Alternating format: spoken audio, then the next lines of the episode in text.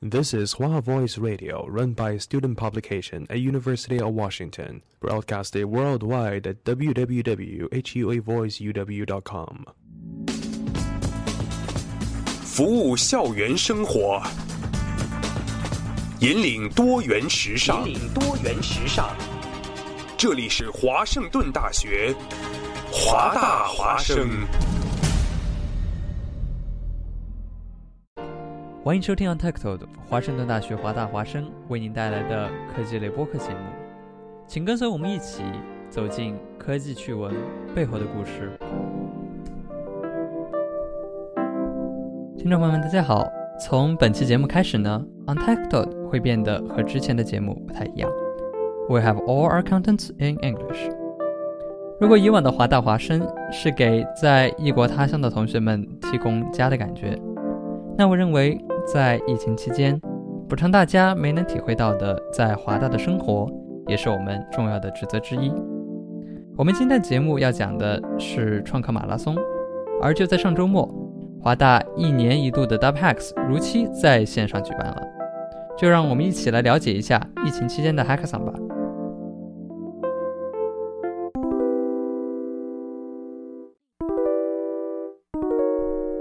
Again, hello everyone. Thanks for listening to Untitled, the Untitled Tech Show at Hua Voice Radio. I'm your show host Apollo. You can subscribe to us on any of your favorite podcast platforms by searching for Washington 大学华大华生 or follow our WeChat official account by searching for 华大华生, where you will find other media contents.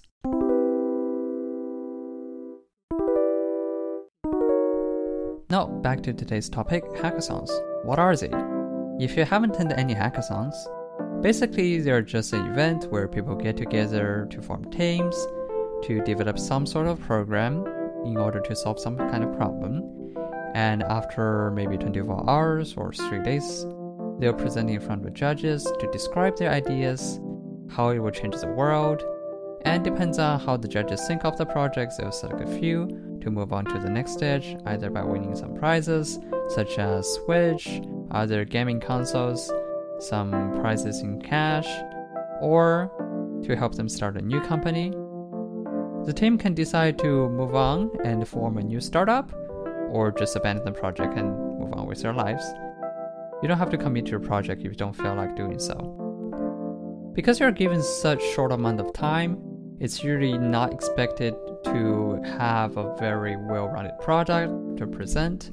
It's more about the idea. That's why I really like hackathons because usually I have a lot of ideas. And being a perfectionist like myself, not really bragging, but it's really hard to get something down because I always wanted to be perfect.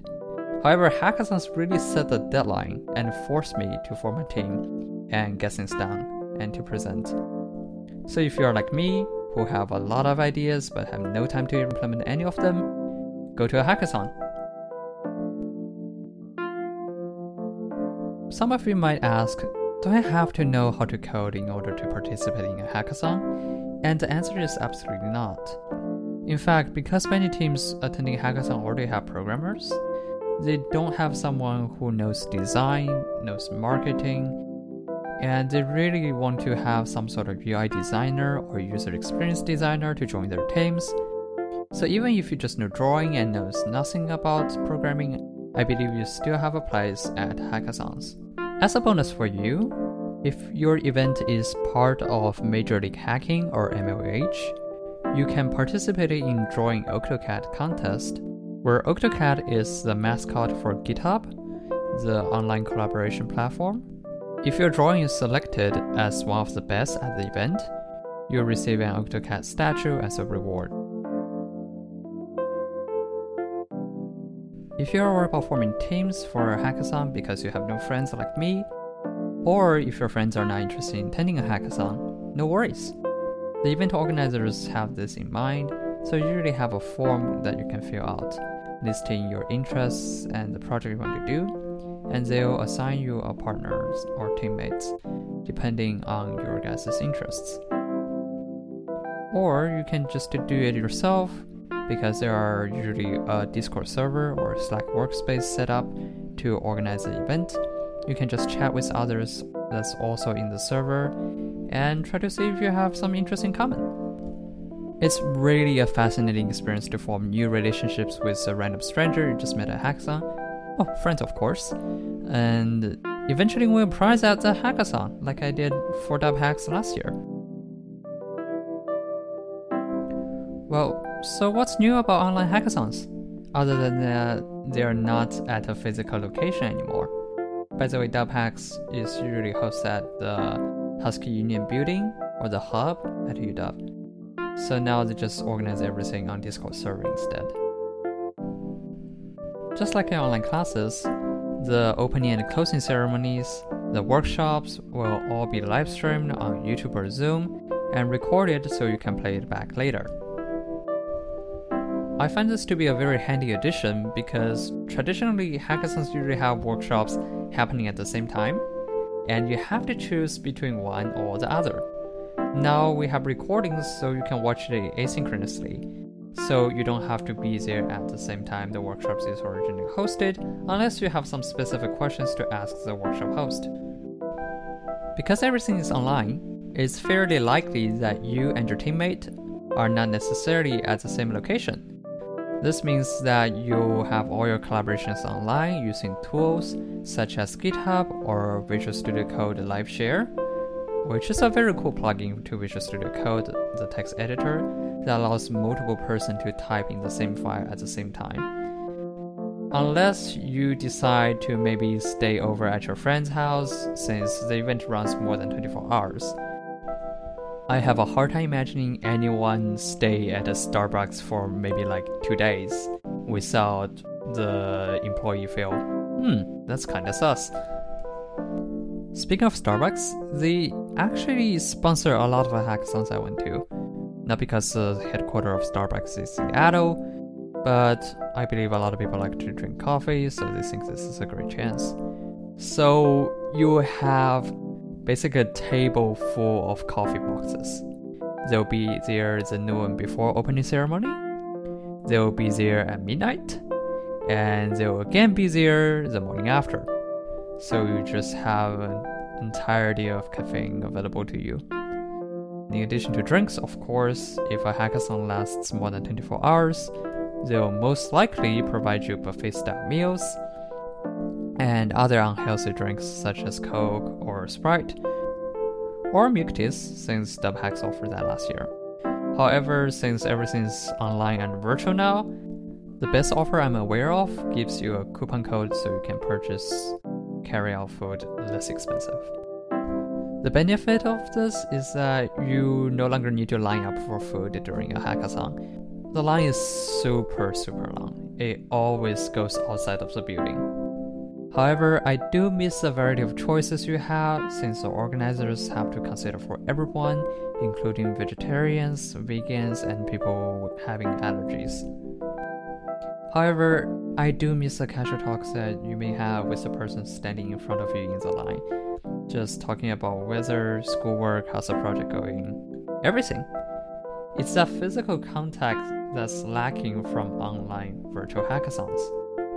Although it's possible and probably the only way right now is to talk to people through Discord, but how likely are you going to do that? I think I mentioned about this before, but really, the mobile development club I created at UW is not possible without the physical DubHacks. I met one of the other co-founder at the info session for DubHacks, and another at the check-in table at DubHacks. We kind of just talked, hey, do you have a team yet?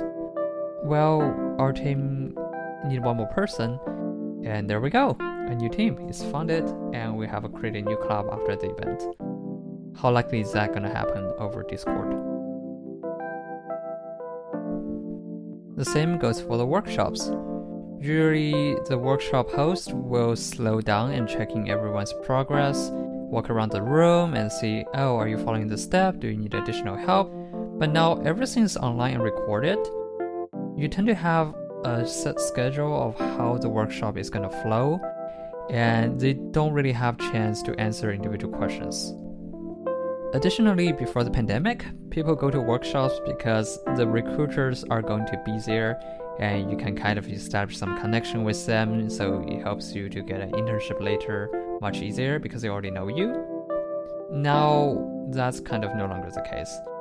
Yes, they can see your name on Zoom, but still. Especially since before, when you go to a workshop, you have to fill out a check-in form with your name and potentially a file attachment of your resume or a link to your resume or a link to your LinkedIn. I have not seen a single form like that recently. In addition to the workshops, I can learn more about the company's products. Those companies usually have a room dedicated for them that you can walk around, talk to the representatives, also get their swags, ranging from pens to water bottles to portable chargers, even. There's usually so much free gifts that you cannot possibly carry with just your two hands, but no worries, because there's always a company that's handing out small bags with their company logo, so you can just put everything in there. Oh, and t shirts. My closet is so full that I don't think I'll ever need to go and buy a t shirt again. I know that might sound a little bit greedy, but trust me, sometimes you need to do really extra work and compete in order to get some of those t shirts. For example, cup stacking. If it's one of those Major League Hacking events, you will have the cup stacking competition at night, and you have to win that in order to get the special t shirts. Yes, you might be missing a lot of those fun activities. However, despite all my complaints, I still believe you should go to a hackathon during the pandemic, especially those hackathons that's far away from where you live. Because usually you have to apply for some travel reimbursement if you don't want to purchase for the flight ticket yourself. And you can't really tell what you're missing from a virtual one unless you attend it. Yes, yes, if this is your first hackathon, lacking in atmosphere might impact how you feel about hackathons moving forward, but I would argue that having something is better than having nothing, just like how Untected right now is trying to give you some sort of English conversation atmosphere to compensate what's missing from your UW experience.